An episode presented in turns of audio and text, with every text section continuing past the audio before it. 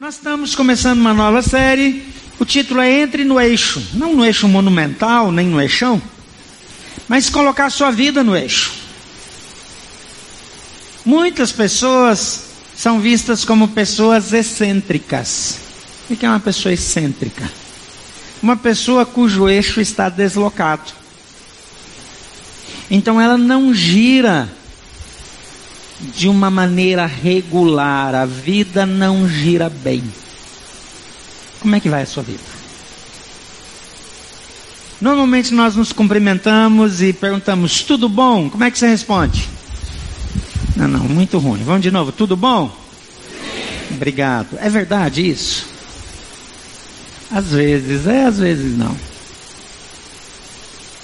Até porque tudo é muita coisa, né? Ok, você pode dizer tudo bem pela fé? Que Deus está no controle de tudo? Pode. Não sei se isso é uma desculpa ou se é uma atitude espiritual. Hum, enfim.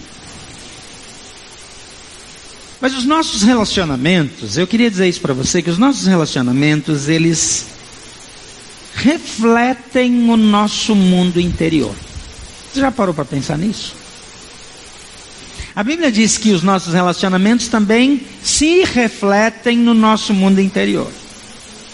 São duas verdades distintas, igualmente importantes. Os nossos relacionamentos se refletem no nosso mundo interior, tanto que a Bíblia vai dizer: não vos enganeis, as más companhias corrompem os bons costumes. Só olha lá. Veja com quem você anda, porque isso influencia você. Mas a Bíblia diz também, em várias situações diferentes, mostra isso, que o nosso interior se reflete no exterior. Por exemplo, diz que a boca fala daquilo que o coração está cheio. O coração, a rigor, está cheio de sangue. Não está falando literalmente desse músculo. Está falando do seu interior. O nosso interior precisa ser cultivado, organizado, estruturado, e nós precisamos ter um interior curado, resolvido, para vivermos bem. Então, essa série é focada em você, no seu interior. Há pessoas, há cristãos que acham que isso é tudo bobagem. Mas é tão importante que Jesus gastou tempo para cuidar do interior das pessoas. Ele gastou tempo para cuidar do interior da mulher samaritana. Ele investiu tempo para cuidar do interior daquela mulher que foi pega em adultério. Ele gastou tempo para cuidar do interior de um paralítico que todo mundo quer que ele seja curado, e Jesus vira para ele e diz: Os seus pecados estão perdoados. O que, que Jesus está fazendo aqui? Ele está tratando das causas. Por falar em causas, Possivelmente mais de 80%, eu já modulei, porque há 10 anos atrás pesquisas diziam que 70, 75% de toda e qualquer doença tinha causa psicossomática. Uma doença psicossomática, ao contrário do que alguns pensam, não é uma doença psicológica. O nome de uma doença psicológica nós chamamos de uma somatização. A somatização é quando uma pessoa, ela tem sensações, ela tem a percepção de sintomas de doenças que ela não tem. Aquela pessoa que ouve falar de que alguém teve um problema no coração, ela começa a ter dor no peito.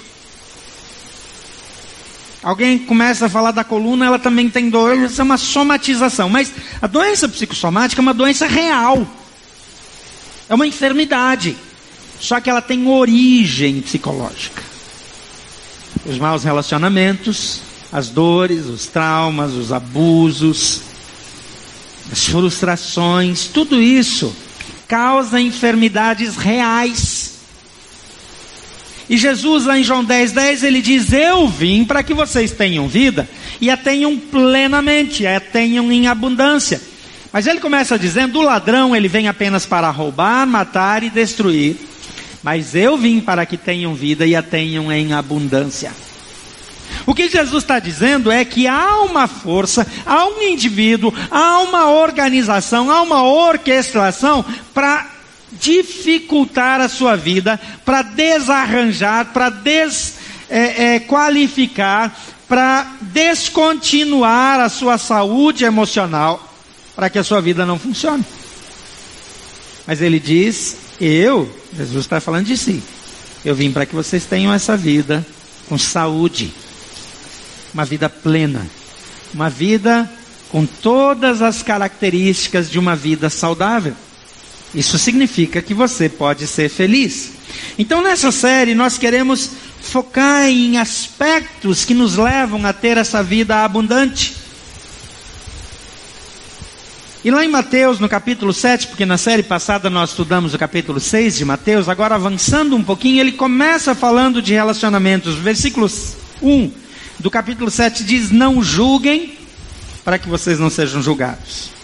Pois da mesma forma que julgarem, vocês serão julgados. E continuando, a medida que usarem, também será usada para medir vocês. Seguindo até o versículo 12, diz: Por que você repara no cisco que está no olho do seu irmão e não se dá conta da viga que está em seu próprio olho? Como você pode dizer ao seu irmão: Deixe-me tirar o cisco do seu olho quando há uma viga no seu? Hipócrita. Tire primeiro a viga do seu olho, então você verá claramente para tirar o cisco do olho do seu irmão. Não deem o que é sagrado aos cães, nem atirem as suas pérolas aos porcos. Caso contrário, estes as pisarão e aqueles, voltando-se contra vocês, os despedaçarão. Peçam e lhes será dado. Busquem e encontrarão. Batam e a porta lhes será aberta. Pois todo o que pede recebe, o que busca encontra e aquele que bate a porta será aberta. Qual de vocês, se seu filho lhe pedir pão, lhe dará uma pedra? Ou se pedir peixe, lhe dará uma cobra? Se vocês, apesar de serem maus, sabem dar coisas boas aos seus filhos, quanto mais o Pai de vocês que está nos céus dará coisas boas aos que lhe pedirem? Assim em tudo, façam aos outros o que vocês querem que eles lhes façam, pois essa é a lei e os profetas. Tem várias coisas que a gente pode tirar daqui, mas eu vejo aqui um roteiro de saúde emocional. Como corrigir algumas falhas, como arrumar algumas coisas.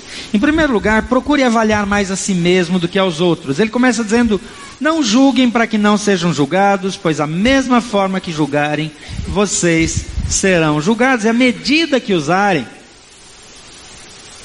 a medida no sentido de o padrão que vocês usarem para julgar os outros vai ser usado contra vocês.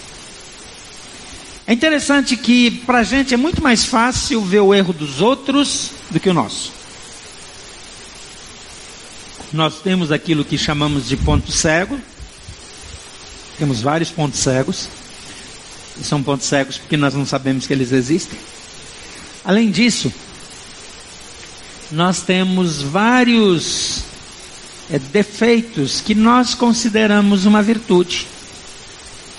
Uma pessoa arrogante pode achar que essa agressividade dela é benéfica, é uma virtude, mas é um pecado. Uma pessoa orgulhosa pode achar que isso é um brio, não é orgulho, é pecado. Tem duas formas de ver uma pessoa que hoje em dia é chamada de ambiciosa. A Bíblia diz que ambição é idolatria, é pecado. Mas a gente chama de ambição o desejo natural da pessoa crescer. Na verdade, isso não é ambição. ambição, no sentido bíblico, é um pecado feio. É a pessoa querer o que é seu, o que é dos outros. E a pessoa se autodescreve como uma pessoa ambiciosa. Ai, que bonito. Desejo de crescer, busca por crescimento, é algo que deveria estar presente em todas as pessoas, porque o contrário disso é acomodação, apatia. Nós precisamos aprender a olhar para nós mais do que olhar para os outros. Avaliar a nós mesmos mais do que avaliamos os outros. Se você tem muitos problemas no casamento, olha para dentro de si. Comece a desconfiar qual poderia ser o seu problema. Se você tem muita dificuldade de se relacionar com outras pessoas, não fica acreditando que todas as pessoas são complicadas. Bom, cá para nós que ninguém nos ouça, ser humano é um negócio estranho mesmo, não é? Vamos falar sério. Nós somos pessoas esquisitas, estranhíssimas. Tem cada hábito, tem cada costume, cada jeitão. Se você olhar só para os hábitos alimentares, as pessoas comem coisas inacreditáveis. As pessoas têm prazer em coisas igualmente inacreditáveis. As pessoas têm manias estranhas. Você poderia fazer uma lista de manias. Eu tenho algumas. Eu, eu falei aqui. A, a, a mesa aqui, que eu gosto muito, ela tem tábuas assim, ó. Colocadas nessa posição. Igual o banco. E quando eu chego aqui para pregar e o banco está assim, e a mesa está assim, eu não dou conta. Um.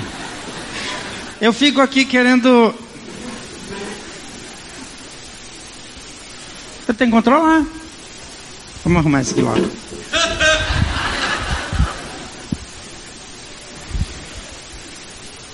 Pessoas são estranhas.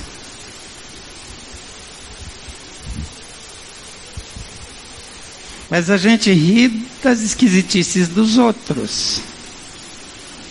Né? Então olhe mais para você.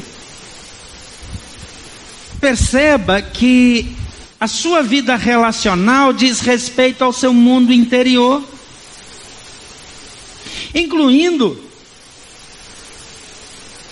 se você tem uma tendência a desenvolver relacionamentos com um determinado grupo de pessoas com mais exclusividade. Você só se dá bem com pessoas que gostam das mesmas coisas que você, ou então completamente diferentes. São é, é, grupos de pessoas, ou, ou, todos seus amigos têm o mesmo tipo de problema, e você até acha que você está relacionando com tantas pessoas com aquele tipo de problema, porque você quer ajudá-los. Provavelmente você, sem querer, está tentando ajudar a si mesmo.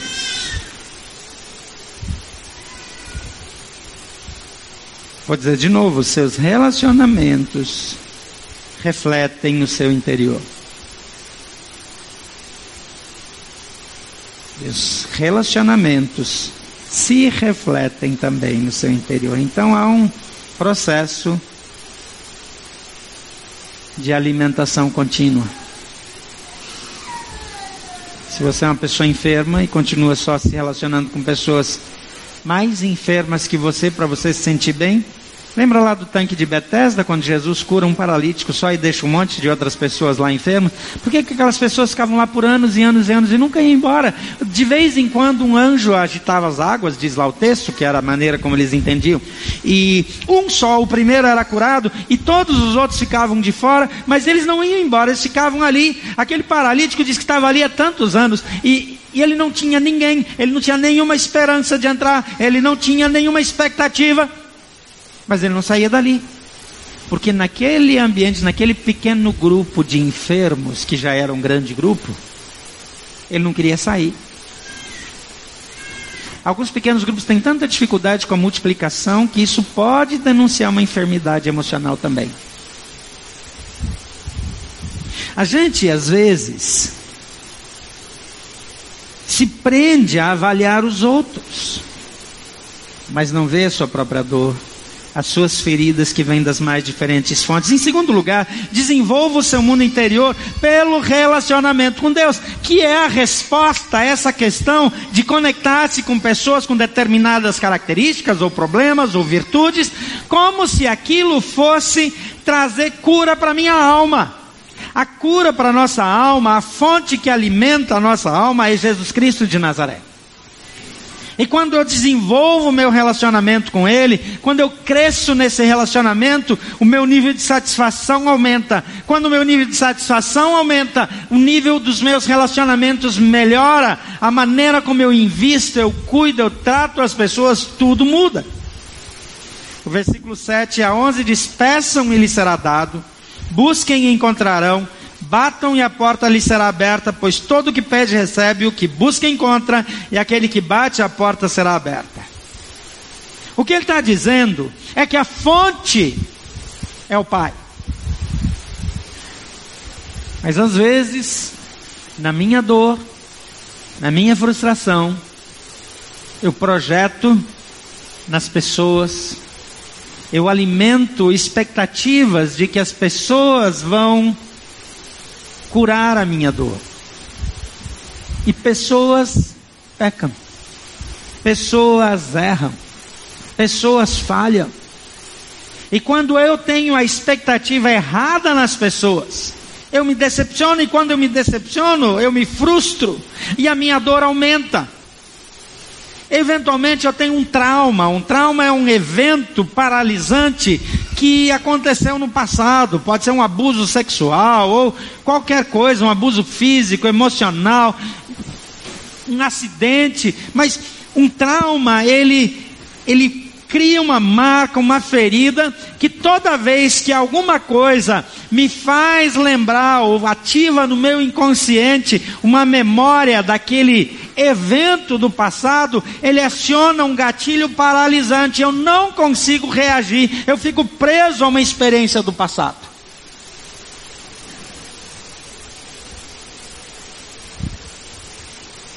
E o lugar para curar isso é no relacionamento com Deus. Peçam e lhes será dado. Busquem e vocês vão encontrar. Batam e a porta vai ser aberta. Eu não estou dizendo que eu não recomendo terapia para ninguém, que você não precisa de um bom psicólogo. Tem ótimos psicólogos, ótimos terapeutas, tem pessoas que podem nos ajudar significativamente. Agora, não torne isso uma nova muleta na sua vida. Busque ajuda sempre que necessário. Aqui na igreja mesmo nós temos o Farol, que é um ministério de aconselhamento, e tem alguns psicólogos que tanto atendem para fazer aconselhamento aqui, como são psicólogos nos quais nós confiamos para que você, se precisar, tenha uma terapia é, é, de fato, então eventualmente precisa. Tem alguns outros terapeutas aqui da cidade que nós recomendamos, que são muito bons. Agora, gente, no fim das contas, toda ajuda que não leva você a ajustar o seu relacionamento com Deus, no fim das contas é danosa. Então tudo precisa ajudar você a resolver o seu problema aqui com Deus. Que é o primeiro relacionamento que vai transformar o seu interior e vai transformar os relacionamentos ao redor de você. Como eu reajo a um luto? Como eu reajo a um abuso, como eu reajo a um fato extremamente nocivo. Depende de como está o meu mundo interior. Um dia eu posso ser super controlado, no outro dia eu posso ser super explosivo, agressivo, porque o meu mundo interior está em desordem. Um dos livros que eu não mencionei aqui não tinha aqui, pelo menos não vi, é um livro do Gordon MacDonald chamado Ponha em Ordem o Seu Mundo Interior. Uma leitura extremamente relevante nos dias de hoje. Desenvolvendo o seu mundo interior baseado no relacionamento com Deus, você traz equilíbrio, segurança,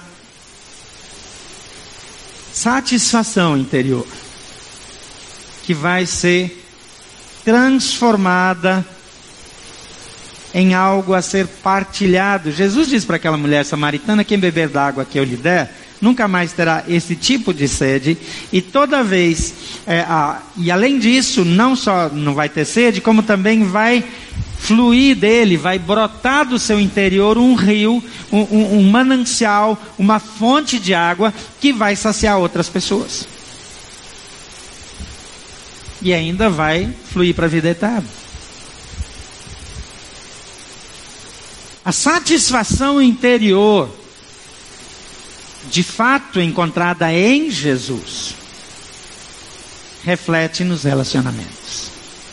Então, invista nesse relacionamento com Deus e busque nele a cura dessas feridas que, para mim e para você, podem ser feridas intransponíveis. Em terceiro lugar, mensure suas atitudes com base em sua própria sensibilidade. Veja esse versículo, leia comigo. Assim em tudo, vamos juntos? Assim em tudo, façam aos outros o que vocês querem que eles lhes façam, pois esta é a lei e os profetas.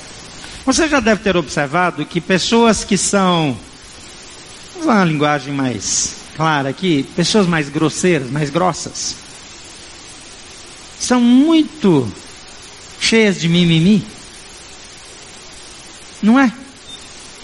A pessoa é grossa com todo mundo. Quando alguém fala uma coisinha, ela fica toda doída. Você nunca percebeu? Então já sei como é que você é.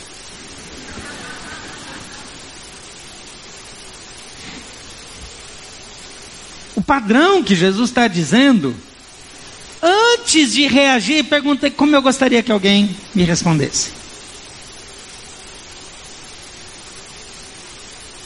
Quando você se sente injustiçado e você vai reagir, de novo pergunte: como você gostaria de ser tratado nessa situação quando você está errado?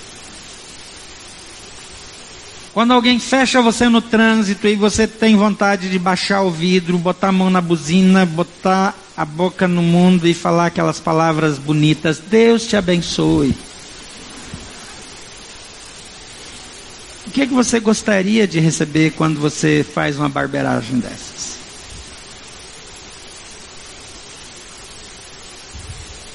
Quando alguém que deve dinheiro para você não consegue pagar, se fosse você, como você gostaria que o seu credor falasse com você?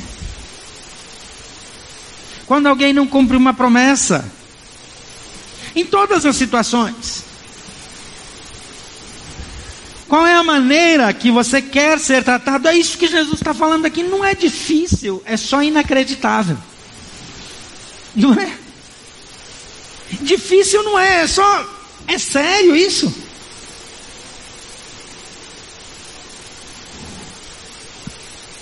Sério mesmo, Jesus?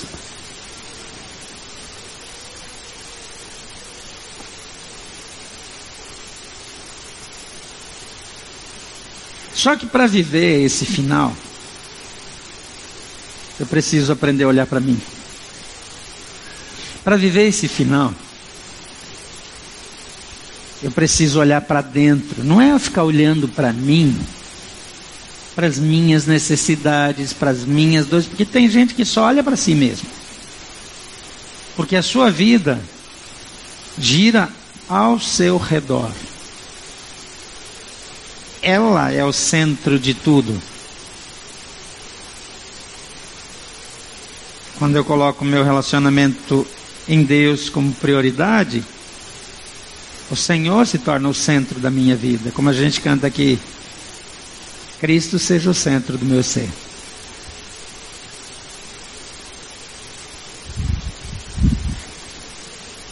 Então eu preciso aprender a avaliar as minhas falhas, as minhas fraquezas, as minhas dificuldades, o meu toque, as minhas esquisitices.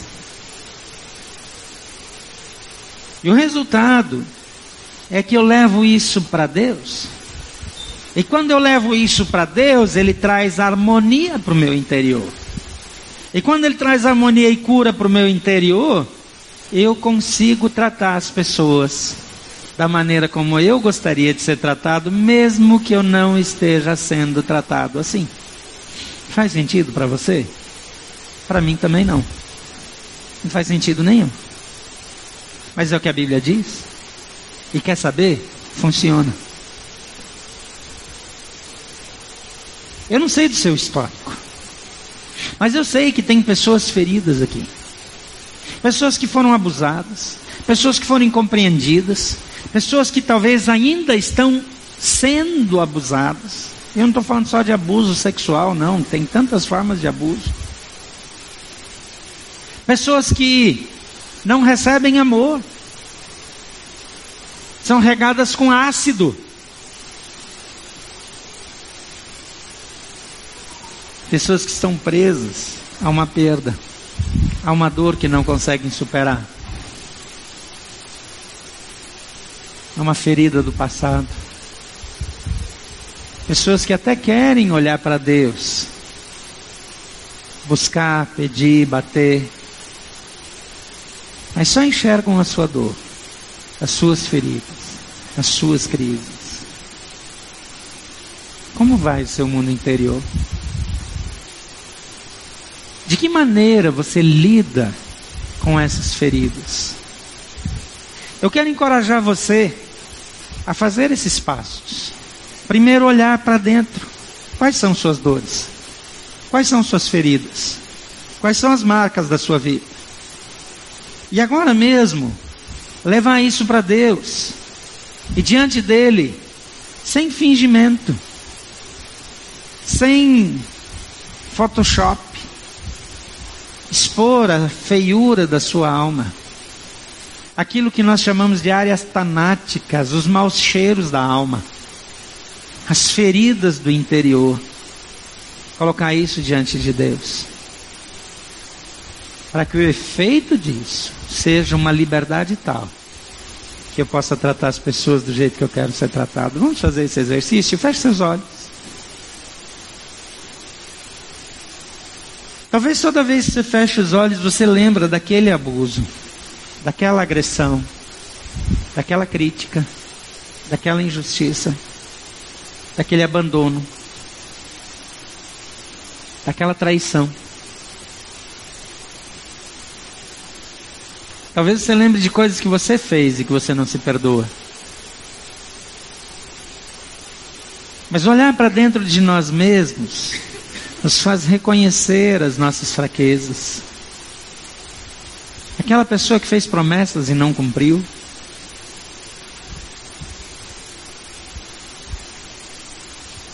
Aquela pessoa que prometeu e abandonou depois. Que feriu você e ainda disse que a culpa é sua. Pega tudo isso e agora vai para Deus e bate na porta e diz: Senhor, me deixa entrar para um lugar de acolhimento, de cura. E fala para Ele tudo que dói na sua alma, no seu coração. E recebe dele a cura, a resposta. E peça a Ele que transforme o seu interior, colocando em ordem, para que você também possa no seu exterior, amar, acolher e incluir.